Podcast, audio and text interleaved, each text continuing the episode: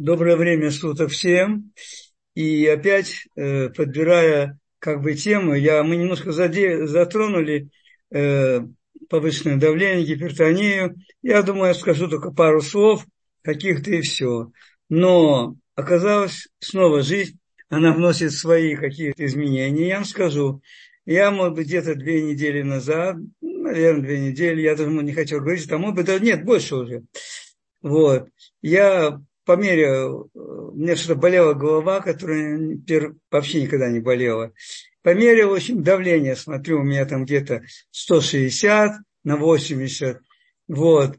Ну, в общем, я решил э, подойти к врачу, чтобы попросить какие-то там функциональные пробы. Я пришел туда, померили давление, опять-таки было где-то 160 на 80, все, это уже серьезная гипертония, значит, надо э, брать лекарства, вот лекарства, которые надо брать два раза в день, так, все, и, ну, если хочешь какие-то пробы, то пожалуйста, но вообще это не обязательно, надо сделать. И можно, может быть, только записать запись давления э, 2-4 часа в сутки есть такая вещь. Ну, почему бы нет, это интересно. Вот. Я, в общем, до давления мерил наверняка минимум полтора года, а может быть и два. Вот. И, ну, когда я эту очередь позвоню, чтобы взять очередь, через три, через три месяца можно получить этот прибор, который записывает 24 сутки э, давление. И я начал делать какие-то свои вещи, которые мы сейчас поговорим, которые делают, в общем, я считаю, нормальные люди должны делать. И, в общем-то, никакого давления, в принципе, все это время нет, Бленнера, все и так далее. Но если следовать тем рекомендациям, которые были, то, значит, я должен был до сих пор принимать бы эти таблетки, брать наверняка. Вот. И если давление нормальное, и принимать таблетки, то понятно, что это бы снизило, ну, со всеми последствиями.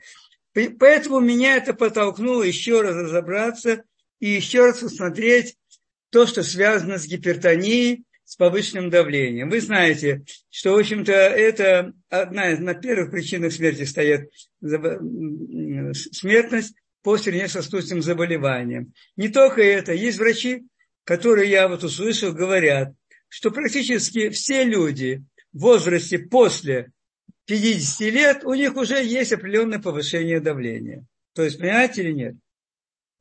А, и еще, я сегодня поэтому услышал, есть такая, та, такое сообщение, там есть такой доктор Островский, который ведет разные вещи натуральные.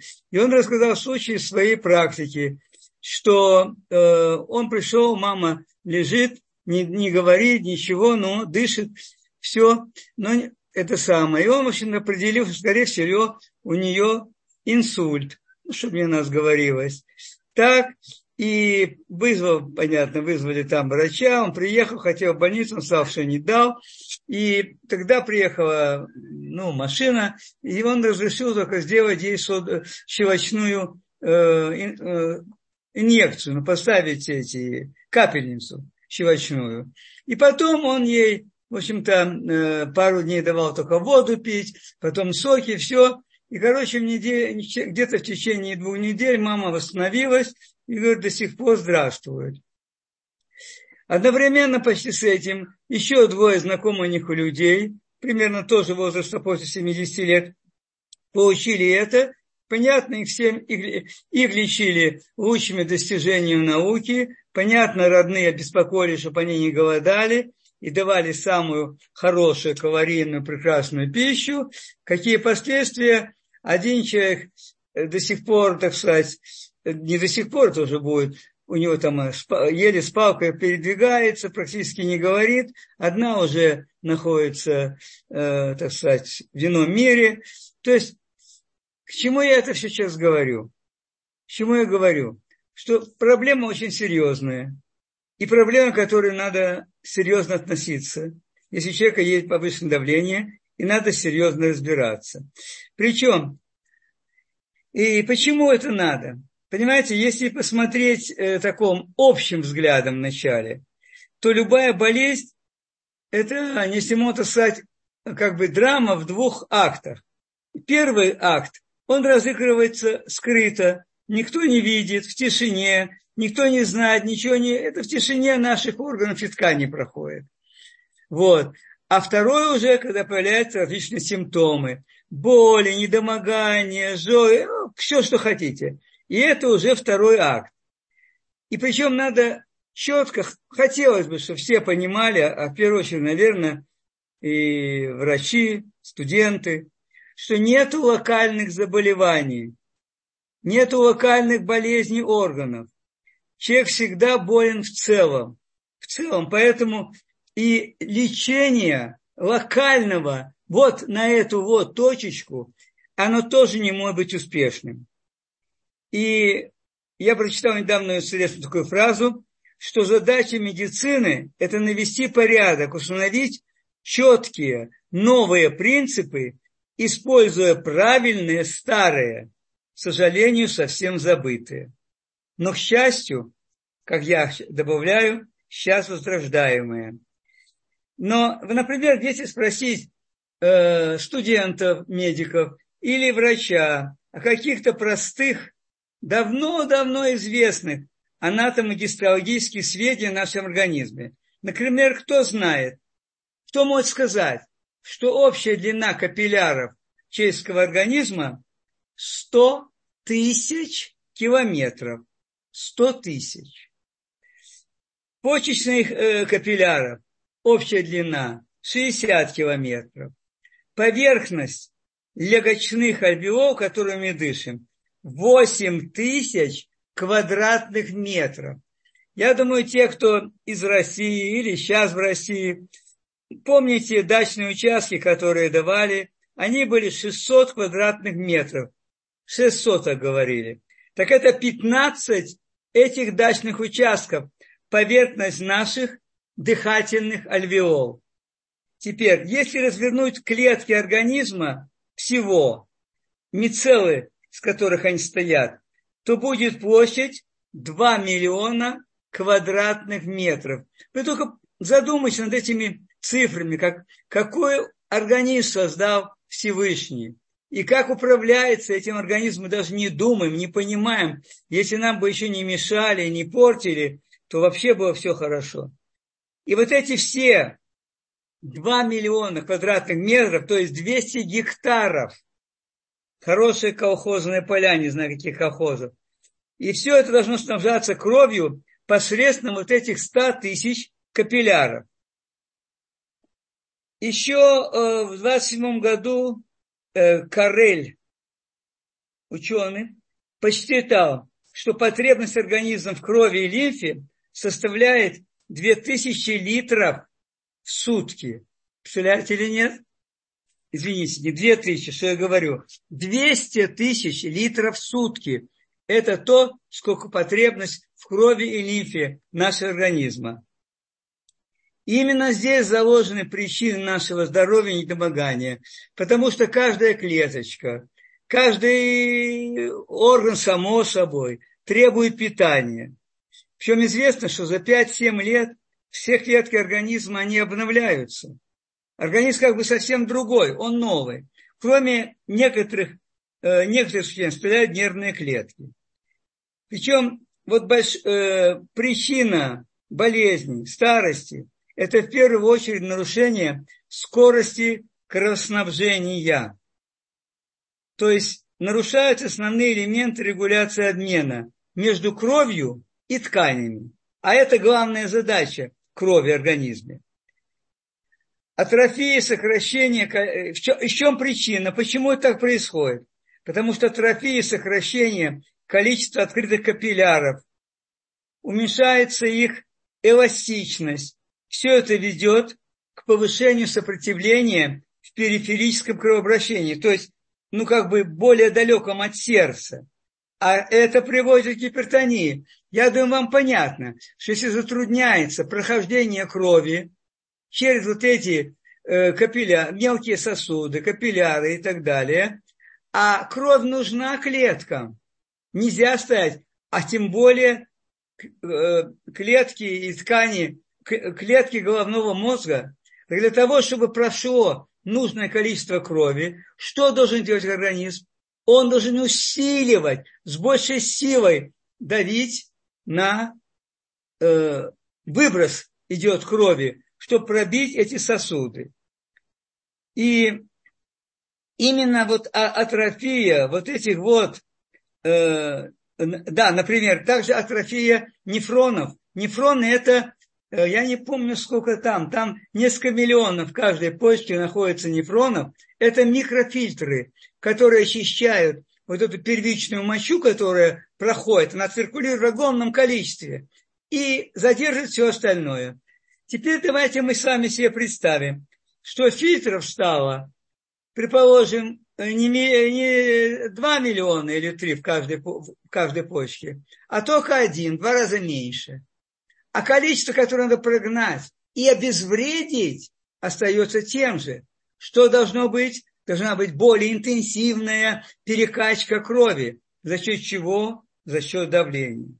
То есть, получается, что мы с вами видим, что повышенное давление – это ведь своего рода, изначально это точно компенсаторная реакция для того, чтобы не было э, недостатка в питании наших клеточек и тканей наших.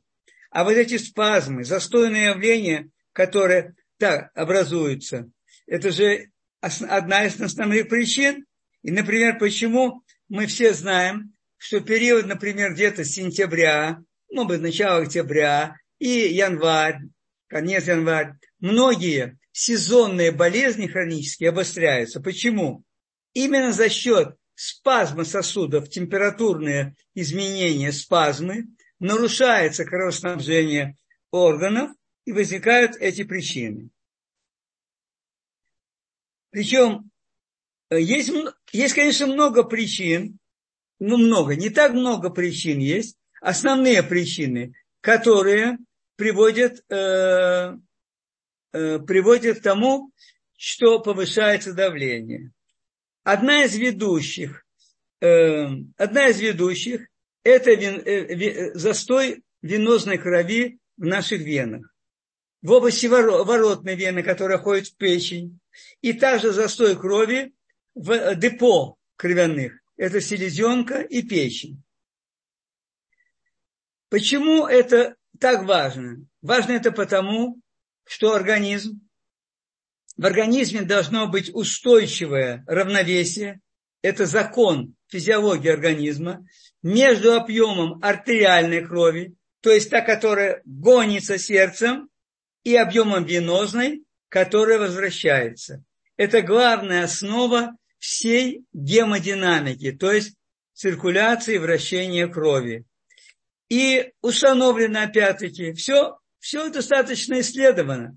Установлено, что если, например, приток венозной крови, приток обратный, который идет, он уменьшится всего лишь на 1 грамм, 1 миллилитр в одну минуту, то это составит уже примерно 70-80 граммов за час примерно.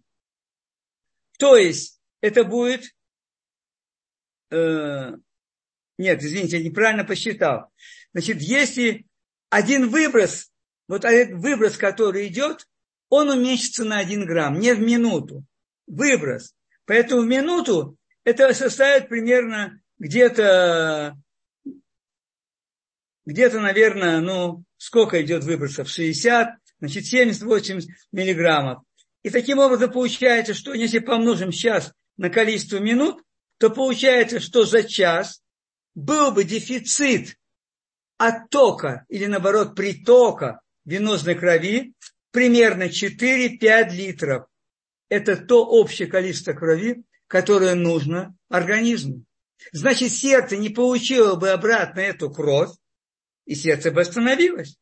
Понимаете, что происходит? И э, все это за счет нарушения оттока венозной крови. Из-за чего оно происходит? Оно происходит в первую очередь, в первую очередь из-за того, что с возрастом у нас ослабевают мышцы. Значит, если мы представим с вами, что вот здесь идет трубка, венозная кровь, там есть такие вот клапаны. Но причем на, на расстоянии определенном, 25, 20 сантиметров, все, есть клапаны. Значит, кровь подается сверху, клапаны приоткрываются, пропускают кровь, а потом раз и сжимаются. И не дают обратно идти крови. крови. Но, к сожалению, с возрастом клапаны ослабевают, становятся менее эластичные, становятся и недостаточные, мы это все знаем, и тогда они закрываются не полностью, а есть маленькая щелочка, предположим, и кровь обратно, отток идет крови обратно. Понимаете, что происходит? Это первый, первый вопрос. Дальше сниженная активность мышц. Ведь все эти сосуды, в основном причем в ногах, которые больше всего крови, там эти сосуды 90 находятся в мышцах. И мышцы сокращаются. Значит, мышцы плохо работают, мало работают. Теперь вот этот вот участок между двумя клапанами называется малым сердцем. Почему? Потому что он здесь вот наполнен кровью, и когда сосуд вместе с, с помощью мышц сжимается, кровь проталкивается вверх. То есть есть механизм, который помогает крови возвратиться наверх, протолкнуть ее. Артериальная кровь, она гонится сердцем, мышца сердца толкает силой, а здесь вот эти малень, маленькие, маленькие э, э, сердца, но их достаточно много, и они очень помогают, если все отрегулировано. И, наконец, еще второе сердце, уже не маленькое, а называется второе сердце, это диафрагма. Диафрагма – это орган, который играет огромную роль в сокращении и в нормальном кровообращении. Причем э, вот о том, что вот эти сегменты так работают, и что работают клапаны так, об этом было уже известно и докладывалось, э, ну, может быть, немногими, но очень серьезными думающими э, анатомами, гистологами. Причем очень серьезные работы были в 913 до 931 года. И это все было показано. Но что? Это были теоретики, которые показали, как это все происходит, думающие, грамотные. Но, к сожалению, практическая кардиология вообще не уделила внимания этим работам. И, в общем-то, я не знаю, насколько, насколько эти открытия сейчас тоже значительно учитываются в работе практически врачей. Я не говорю об отдельных клиниках, где очень серьезно к этому относятся. А так, первое, что приходит, это надо принимать таблетки. Значит, нормы давления, я думаю, все вы знаете прекрасно, сейчас все люди грамотные. Считается, что если верхняя так называемая систолическая, выше 140, это уже как бы, так сказать, начало такое. И нижнее, если оно выше 80, но приложим 90 и выше, это уже какой-то показатель. Значит, э, что же делать теперь? Во-первых, во всем можем доступно очень иметь приборы. Кстати, желательно иметь прибор дома людям. Ну, я не знаю, после какого возраста, я не хочу сейчас это говорить, но, по крайней мере, человеку, которому лет 50, неплохо бы иметь прибор, причем хорошо бы иметь хороший прибор, такой не самый, такой там дешевый, так, иногда его проверять, может быть, э, в, в, в поликлинике, Купатхалим и так далее, и периодически все-таки проверять и следить своим давлением. Но, предположим, э, что влияет и что нужно делать? Ну, значит, э, если мы говорим о застое, что венозный застой, именно он определяет необходимость повышенного давления, давить сильнее и так далее. Значит, все очень логично, все очень просто, и для этого абсолютно не нужно иметь высочайшего медицинского образования. Нужно только, наверное, думать. Ну, может быть, это бывает иногда сложно. Почему? Потому что по-прежнему все новые и новые таблетки, и более новые, и более сильные, и более эффективные. Хотя, честно говоря, был когда-то, я когда еще учился, еще назначали. Был такой очень простой препарат, там дибазол назывался. Дибазол. Простой. Он и сейчас есть, но аптеки его не хотят брать. Так говорят, по крайней мере, в России. Я не очень в курсе дела. Потому что он копеечный. И никакой прибыли на нем не заработаешь. А врачи тоже имеют указания, какие лекарства они должны назначать. Поэтому, так сказать, здоровье человека в его собственных руках. Значит, если мы с вами говорим о влиянии мышц, о застое мышц, что напрашивается первое, и это вы понимаете, это ходьба. Понятно, что это ходьба. Но ходьба не менее, ну, час это минимальное, минимум миниминору, но вообще желательно полтора-два часа. Это ходьба. Причем больше эффект оказывается ходьба, может быть, даже чуть меньше нагрузкой, но именно длительная ходьба – это то, что очень хорошо влияет. Теперь, следующее, что работает. Давайте посмотрим на человека вот так снизу вверх как поднимается венозная кровь. Давайте посмотрим. Значит, первое, мы, предположим, включили с вами мышцы голени, мышцы бедра. Они сжимаются, они массируют вены, и кровь поднимается намного легче, лучше вверх. Хорошо действует, если нельзя, например, хорошо действует приседание. Об этом тоже много говорится. С приседанием можно сделать в любых условиях. Но опять-таки речь идет не о 10-15 приседаний в день. Я где-то недавно прочитал о том, что один из тройки кукрыниксы, помните, были, журнал крокодилы сдавали. Кто-то из них умер, ему было 107 лет, что ли. Он чуть не до последнего времени приседал в день 400-450 раз. Представляете? Человеку второму за 100 лет. Ну и слава Богу, он достаточно хорошо себя чувствовал до последних дней. Так, по крайней мере, я тоже прочитал.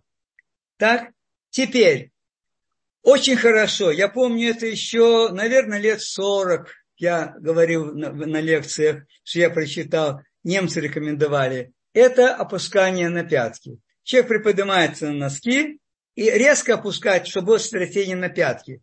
То есть в это время сотрясается как бы мышцы, э, вены, и кровь проталкивается вверх через клапаны. Опять-таки, количество этих сотрясений, понятно, что должно быть, по крайней мере, тогда я помню, говорили они так, там рекомендовали. Это э, серия 30, перерыв 20-30 посчитать, опять серия 30, и так три такие серии хотя бы раза три в день. Причем это рекомендовалось давка не, именно не для давления даже, а для того, что помогает решать. Это приводили клинические данные тогда, 45 лет назад. Вот, что это очень эффективно при наличии хронических заболеваний органов малого таза. У женщин это яичники, придач, э, придатки, э, у мужчин предстательная железа, это прямая кишка у всех и так далее. То есть приводили пример, что если делать это постоянно, а ведь посмотрите, это ведь можно делать абсолютно всюду. Даже человек стоит, занимается, он на компьютер, он встал, продолжает, лицо у него и мозги у него там, а он в это время э, это самое, делает сотрясение. Даже где-то в автобусе человек стоит и делает сотрясение. То есть можно найти, если не забывать, ну и если, наверное, верить в это. Значит, смотрите, подняли мы кровь, предположим, до живота, да, до брюшной полости. Теперь, надо же, теперь она пришла сюда, ее надо толкануть подальше, правда? Так что нужно теперь делать? Теперь хорошо делать упражнения на, брюш... на мышцы брюшного пресса. Это поднимание ног. Э, еще есть упражнения, я думаю, многие это все знают. И поэтому вот этим путем, так, этим путем, и, э, так сказать, э, да, кстати, отжимание, вот, это все, что помогает теперь из брюшной полости помочь поднять дальше. А теперь у нас здесь диафрагма, следующий, который принимает эту кровь. Что хорошо делать? Это диафрагмальное дыхание. Это вообще действительно, мы почти все не умеем этого делать. Не умеем правильно дышать диафрагмой. И этому надо учиться.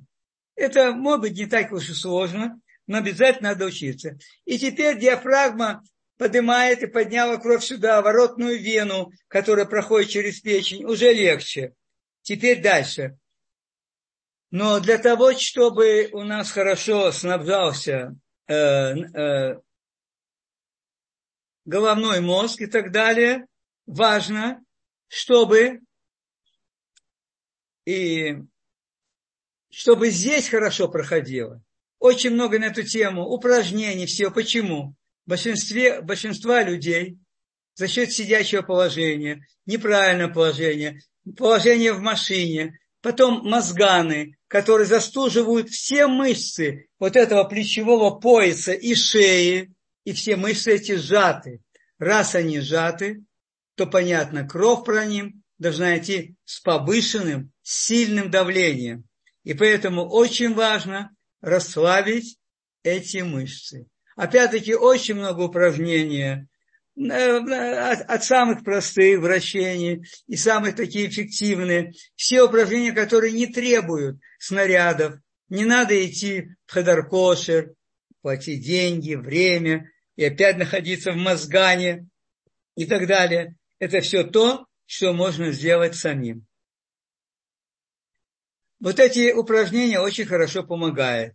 Теперь, очень интересная вещь, которую э, я проверил на себе. Кстати, вот что я говорю о ходьбе, все, я стал более систематически ходить и так далее, все делать. И слава Богу, давление, в общем-то, э, держится где-то 130, 75, все, поэтому вот. Значит, теперь предлагают, есть такой доктор Шишонин, у него клиника кардиологическая, очень большая, очень огромный опыт, огромный опыт людей лечения. Например, и действительно, что я проверил, если повысилось давление, каждый может проверить, надо сделать, сделать пять, пять раз э, вдохнуть. Нет, а здесь я ошибся.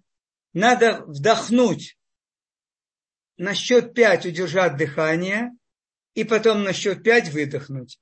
И так сделать, может быть, надо 10, может быть, 15, может быть, 20 раз. И действительно давление снижается. Очень интересно. Но оно снижается. Кстати, вот эта вот дыхательная такая, как назвать, практика, я уже несколько лет делаю, когда надо днем, иногда бывает заснуть, и я не умею этого делать то я давно услышал предложение, по-моему, это было, не знаю, то ли какой-то японский доктор предлагает. Короче, такая. На четыре счета мы делаем вдох носом, на четыре считаем. Потом на семь задерживаем дыхание, до семи считаем. И потом делаем выдох на восемь. И три-четыре раза вот так сделаешь, и действительно намного легче заснуть. И это получается. Так что, может быть, кто-то возьмет для себя в практику. Дальше. Все вы помните, э, не все вы помните, те, кто помнит, когда было повышение давления, людям ставили баночный воротник. То есть опять вот эта зона. Вот. Так. Ставили горчичники. Все это что? Опять расслабляет эти мышцы плечевые о которых мы только что говорили. Парили ноги, накладывали горчичники на икроножные мышцы. Опять тот же эффект расслабления мышц, чтобы легче шокроснабжение. Дальше, еще фактор, который может влиять на повышение давления его, это снижение веса. В среднем установлено, и причем установлено очень давно, что э, каждые 10 килограммов веса дают повышение на 8, на 10 миллиметров ртутного столба давления. Всего лишь. А у кого это повышение, предположим, не 10 килограммов, а 25, 30. Вот вам гипертония. А почему? И как, а вообще как лечить эту гипертонию? Ее нельзя лечить. У человека есть постоянное количество крови. Это 4,5-5,5 литров крови. Не будем разбираться, женщина, мужчина, неважно сейчас. Так, это количество крови должно снабжать его нормальное количество клеточек. То есть, если, предположим, рост 165 килограммов, возьмем такой, со скидкой 65 килограммов, но это неправильно, 60 килограммов должно быть клеточек, вес, ну да, 65. А тут 85 килограммов. А клетки-то все, неважно, они жировые, все, но они должны питаться. Они не могут не получать питание. Значит, что должно делать организм? Он должен с силой гонять быстрее, намного сильнее гонять кровь. Вот вам повышение давления. И если снижать давление, а вес останется так же, это не очень хорошо, мягко выражаясь. Дальше. Вы знаете, что часто говорят, что если давление, то надо убрать натрий, потому что натрий задерживает воду, и это все приводит к давлению и так далее. Если честно сказать, то это уже во многих работах доказано и показывается, что в организм прекрасно регулирует свой электролитный обмен. А что электролитный обмен основное? Натрий, калий. И в этом всегда идет нормальная регуляция. Нормальная регуляция. При условии, конечно, что человек не ест соль ложками. Ну, я не знаю, много ли есть таких, когда едят очень много. Хотя существуют нормы, говорили, что надо соли есть 2 э, грамма э, э, в день, а 2 грамма в день это продукты, которые человек съедает, там если в хлебе, там уже в 100 граммах, 100 граммах будет примерно грамм, даже больше немножко соли. А если взять сыр, там какие-то готовые вещи из магазина, ты море соли. Вот.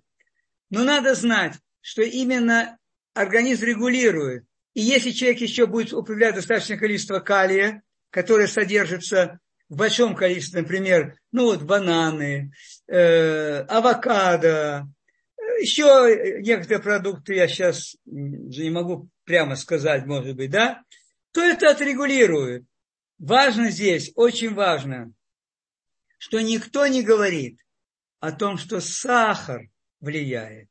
Сахар очень сильно задерживает воду в клетках. Сахар и, вернее, глюкоза. И все, откуда она образуется. Образуется она откуда? Бело, это мука любая, это большинство круп, это понятно, все сладости и так далее. И вот этот сахар, он в виде глюкозы идет в клеточки и требует для своего усвоения воду. Поэтому вода идет туда, и там она держится в клетках. И поэтому возникают отеки. Вот о сахаре кто-нибудь говорит, гипертонику.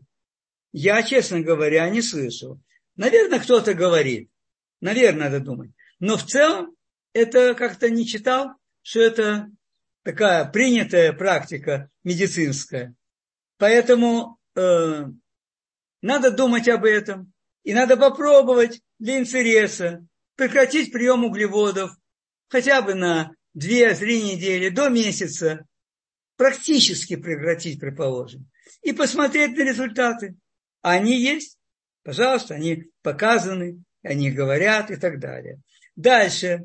Теперь э, еще очень интересная вещь, которую рекомендовал доктор Берг. Он говорит о прекрасном влиянии на снижение давления таких, такого сбора, который называется каркаде.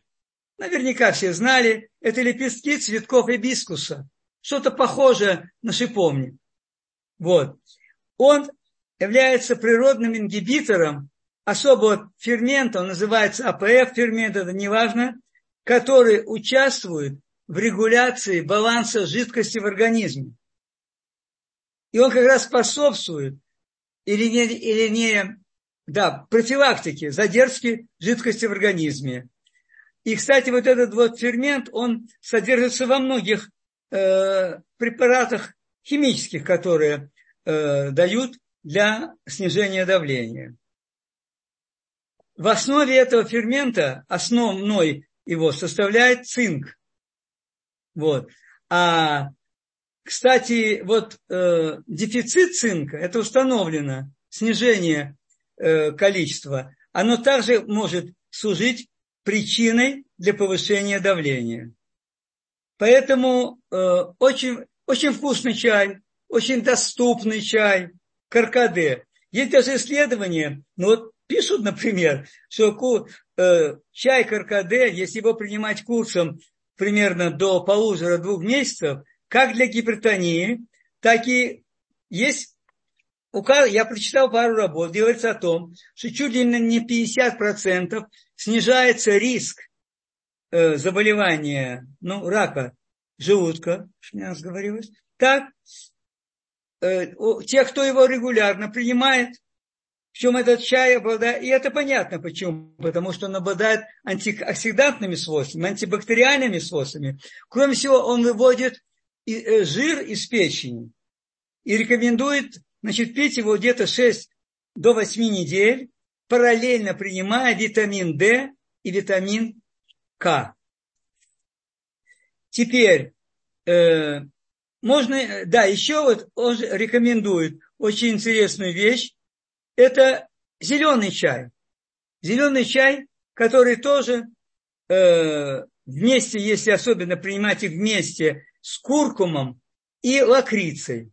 Куркум, куркумин, очень важно. Я, я уже говорю много, и хочу вас еще раз вам напомнить, что э, куркумин – это основ, действующее вещество куркумы. Многие куркумы, которые продаются, куркума, или как там называется, куркума, куркума, я не знаю, они поделанные.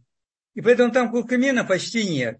Так вот, куркумин, лакрица и зеленый чай, они способствуют как раз снижению. За счет чего? За счет того, что снижается кортизол.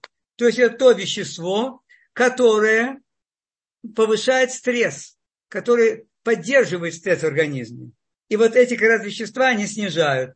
И там же в этой рекомендации, я говорю, где я вам говорил о каркаде, там же приводится такой чай. Я не знаю, если кому-то будет интересно, можно где-то записать. Я быстро пройду просто. Это смолотые семена льна, 2 столовые ложки, стебли сельдерея, два стаканчика положить, половина авокадо, сок лимона 30 миллилитров, кефир, йогурт, неважно, полстакана, голубика 100 граммов и вода 1 стакан. Все это взбивается, говорится, в блендере и рекомендуется пить, может быть, по полстакана после еды. Теперь, мы уже говорили с вами о диафрагме. Это очень важно. И поэтому одно из уч... таких упражнений, которое мне нравится, не учим. Мне понравилось очень.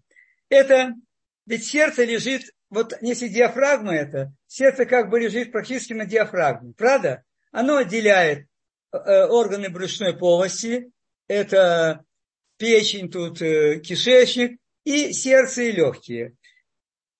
И э, если будет тренироваться диафрагма, то, понятно, во-первых, будет происходить тренировка печени, будет сжиматься, и лучше поворотной вене будет идти кровь, и само сердце будет больше тренироваться. Так как рекомендуется? Рекомендуется лежа на спине, так, лечь на спину, на область живота, брюшного пресса здесь, да, положить кто что может. Ну, он говорит, там какая-то банка пятилитровая, ну, чтобы вес чувствовался. И теперь начинать дыхание животом, диафрагмой. То есть делаем вдох, живот как бы втягивается, а когда делаем выдох, мы, си, мы, мы же живем, выпячиваем, а тут есть сопротивление веса, и поэтому диафрагма, она очень хорошо тренируется. Совсем не тяжелое упражнение, и очень неплохо бы наверное, его делать. Есть очень простая вещь. Люди не ходят босиком, люди ходят все время в обуви. Может быть, стоит дома использовать такую интересную рекомендацию, когда в носки рекомендуют насыпать полстаканчика э, крупы какой-то, чечевица, э, перловка, рис, ну, зерно, в общем. Насыпать носки И когда человек что-то делает, ну, там, женщина делает что-то на кухне, еще, вот в этом походить полчаса, а может даже и больше. Вот. Совсем не плохая действительно след. Мы все знаем с вами точки, которые находятся, вот, которые находятся э, на стопе. И это очень хороший имеет эффект. Значит, почему-то получилось вот так как бы длинно, хотя я думал очень сократить, насчет гипертонии мы говорили. Есть, э, почему? Потому что действительно, ну, честно говоря, болит сердце. Кроме лекарств, практически я ничего не слышал, чтобы что-то назначали. Ничего. Есть только лекарства. Все остальное как бы, ну, говорят о снижении соли какой-то. Это верно. Я не, не спорю. Говорят. О сахаре почему-то не говорят. Поэтому, ну что ж, Спасение утопающего – дело рук самого утопающего. Теперь, э, поскольку мы здесь с вами говорили, у меня еще есть тогда немножко времени, по-моему, да. Э, поскольку мы говорили, это очень связано, очень связано, вот эта проблема состоянием венозной сети, состоянием вен, где происходит частый застой. Я вам сказал уже, э, во-первых, симптомы симптомы большинства, большинство людей периодически иногда чувствовали. Это тяжесть в ногах, особенно бывает к вечеру, даже немотивированная, человек, может быть, много не ходил. Иногда бывает онемение. Я уже не говорю о более выраженных проявлениях. Причина я вам сказал уже, да, клапаны. Клапаны, которые, к сожалению, э, становятся менее эластичными. Таким образом, э, ну что еще причина может быть? Это работа, когда стоя, много есть профессий, которые стоя находят, работают, причем стоя на одном месте, получается, а не то, чтобы человек может немножко посотрясать свои ноги, еще что-то такое. Значит, работа стоя. Кстати, не только стоя, а ведь сидя тоже ведь это, тоже застой происходит. Теперь, и развивается то, что вы, наверное, все слышали, это варикозная болезнь. Когда вначале появляются сеточки, такие синие, на ногах, на бедрах, а потом могут появляться уже выступания вен. Это, э, причем один из причин такой, может быть, даже еще и нет этого всего. Это можно увидеть, что у человека остаются следы, когда, например, снимаются носки и остается какой-то след. Проверяется резинка, она вроде бы не очень тугая, а след остается. Можно проверить, нажать пальчиком на переднюю поверхность голени, остается ямка. И если она тут же почти исчезает, то все в порядке. Если она держится, то это уже, конечно, говорит о том, что есть застойные явления. Теперь, причем э, застойные вены могут не только ведь быть в ногах, Например, геморрой сплошь и рядом. Это тоже застойные вены. Геморроидальные вены, которые э, это самое, увеличены вследствие самого раза причин. Вот. Есть такая наука, да, флебология. Флебологи – это люди, которые э, изучают вены, которые лечат. Причем в наборе этого лечения, как правило, это таблетки, инъекция и операция. Это вот примерно такой последовательный этап. Значит, какая же, какая, какие же, э, что может человек сам сделать, чтобы у него все-таки улучшить состояние вен? Ну, во-первых, всем, по-моему, давно это уже известно, не сидеть нога на ногу. Долго. Ну, на минуту человек сел а вообще нога на ногу сидеть, это понятно, что это пережимаются вены. Почему происходит? Кроме клапанов, что еще происходит? Есть затруднения для, трок, для тока вен. Во-первых, это плохое состояние мышц, дрябые мышцы, неработающие мышцы, раз. Второе, это неблагополучие в брюшной полости, то есть это запоры, нередкое явление, то есть переполненный кишечник, Э, переполненная печень бывает, желудок тоже мы хорошо свой забиваем. И что происходит? Вены, которые проходят здесь, они пережимаются этими переполненными органами и не дают как следует идти дальше наверх. Поэтому это одна из таких причин, кроме вот то, что я говорил, там положение и так далее. Теперь, и, конечно, лучше всего, может быть, самодиагностику не проводить, а все-таки стоит обратиться к врачу, по крайней мере, чтобы узнать, что нет никаких там других явлений, таких, как, предположим, там болезнь Рейно, еще что-нибудь. А что в целом, в общем-то, ну, так сказать, ничего страшного нет. Значит, что рекомендуется делать? Опять-таки, с чего начинаем? Ходьба. Смотрите, ходьба – это естественный вид деятельности. Маленький ребенок, он все время в движении, он все время двигается. Так вот, ходьба – это то, что и в данном случае помогает. Ведь ходьба может быть и на месте, если не позволяет выйти куда-то и все. Она вполне может быть на месте. И даже сидя можно ходить ногами вот так вот, значит, поднимая голени и, в общем-то, не, по-моему, не очень-то кому-то мешая. Это вот эти упражнения. Дальше. Очень хорошо. Это контрастный душ. Причем контрастный душ рекомендую делать, начать снизу вверх. То есть начинаем со стоп, поднимаемся наверх и доходим до живота. Контрастный душ. Причем э, холодная вода одну минуту, горячая где-то полминуты. Ну, в общем, если в теплых странах, в Израиле, например, я не знаю, только зимой, наверное, можно холодную воду получить, чтобы душ был контрастный. Ну, неважно, надо подумать. Может быть, надо сделать ванны, еще что-то. Можно сделать ванночки, кстати, контрастные, это можно. И просто туда бутылку замороженным льдом, и там будет холодная вода по-настоящему. А горячую можно добавлять. То есть вот это очень хороший эффект вот этих всех контрастных процедур. Теперь дальше. Это э, упражнение, да, это периодически подъем ног выше. Например, если человек чем-то занимается, может быть, читает еще, может быть, ноги положить на стол, может быть, даже иногда и выше поднять. Такие упражнения, как березка, очень показаны, потому что приводят к оттоку крови застойной и помогают, э, так сказать, мышцам, э, венам прогнать кровь. Теперь есть упражнения, которые э, очень хорошее упражнение для напряжения мышц голени.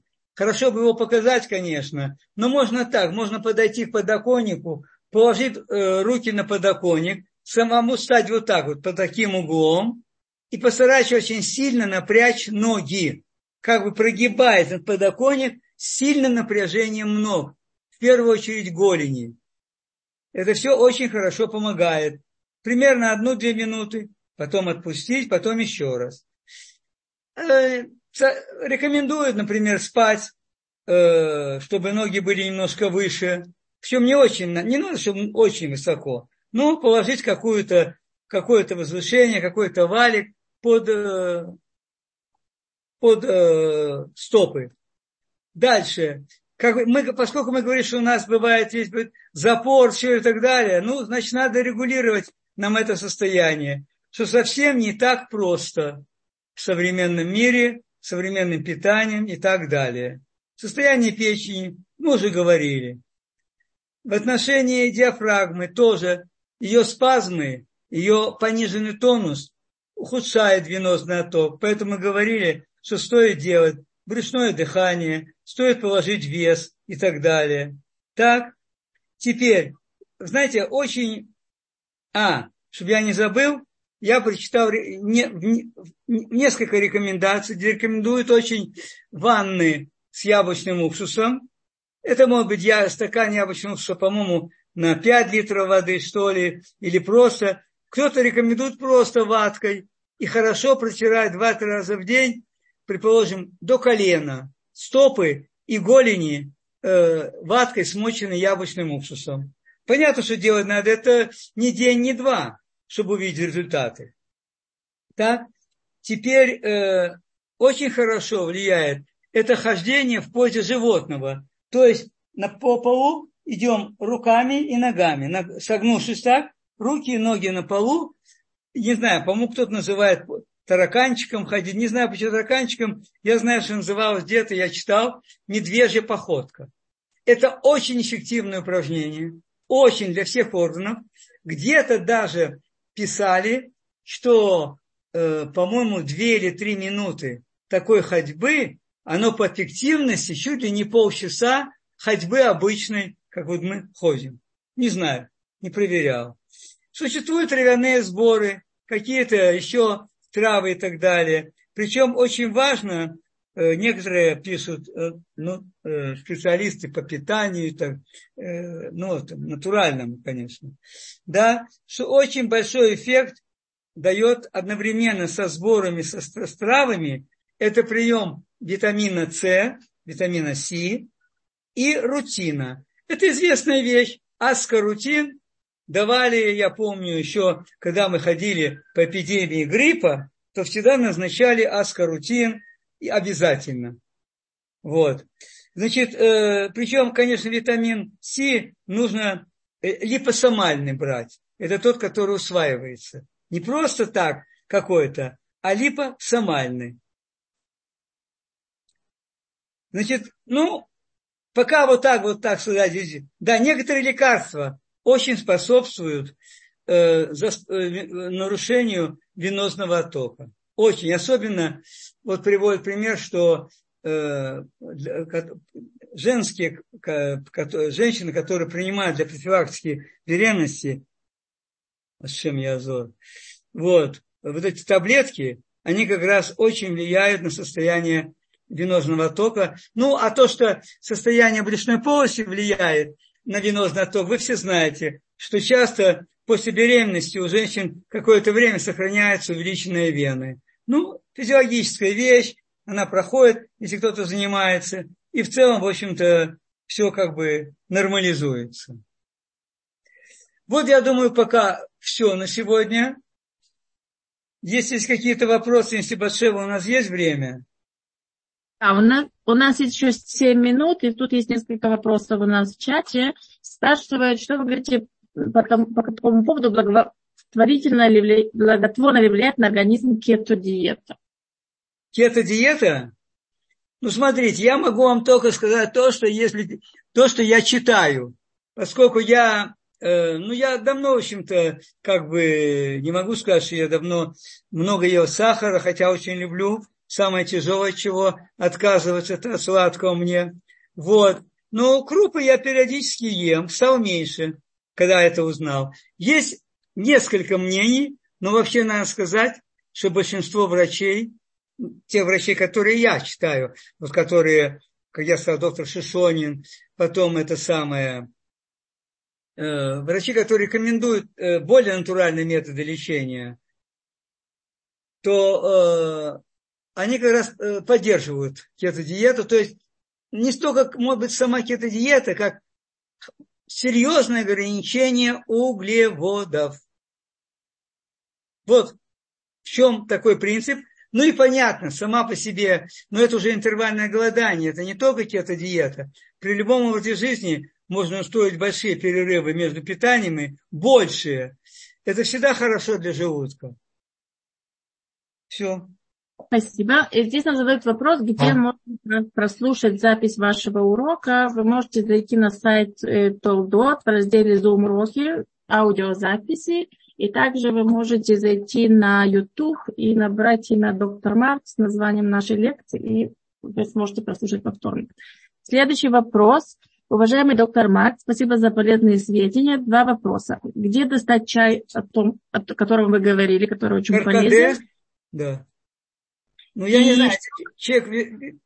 А ну, ну еще и что? Что вы можете сказать о принятии утром натощак стакана воды с соком половины выжатого лимона?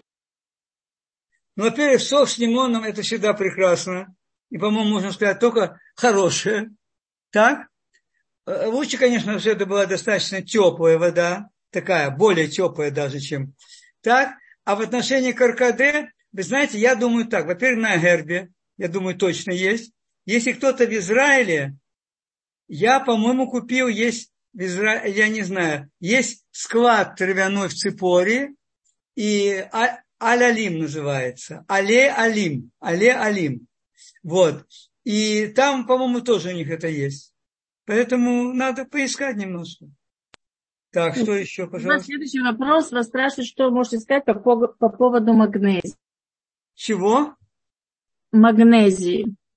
Магнезия? Ну, у нас будет целая беседа на эту тему. Или если имеется в виду магнезия, э, как английская соль, я не знаю, что именно, в отношении магния, как магнезия, как магний источник. Если, наверное, раз магнезия говорят, наверное, имеется в виду английская соль. Вообще, по-моему, это прекрасная вещь.